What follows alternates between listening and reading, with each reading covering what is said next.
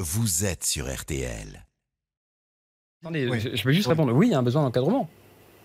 C'est quand même incroyable qu'on puisse se poser la question. Bien sûr qu'il y a un besoin d'encadrement. Si on veut protéger le petit commerce, bien sûr qu'il faut encadrer les centres commerciaux prédateurs ou Amazon qui est un tueur de petits commerces. Mais c'est-à-dire, vous, la moratoire, mais est-ce que ça veut dire que si vous arrivez au pouvoir, vous interdisez l'installation définitive d'Amazon, quitte même à faire partir Amazon de France ou pas, Julien Bayou? Eh Oui, nous voulons un moratoire sur les entrepôts Amazon. Nous voulons réguler, nous voulons favoriser le est-ce que petit ceux commerce. qui sont là, ceux qui sont choix. déjà installés, pourront rester, pourraient rester si vous accédiez au pouvoir?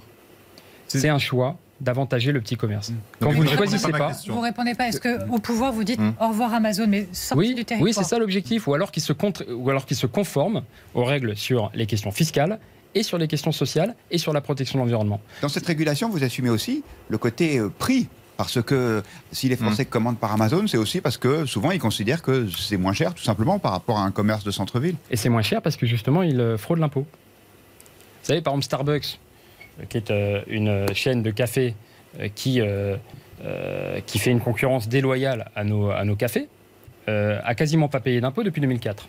C'est-à-dire que si, ça se trouve, nous avons payé plus que Starbucks. Il y a un enjeu de concurrence déloyale.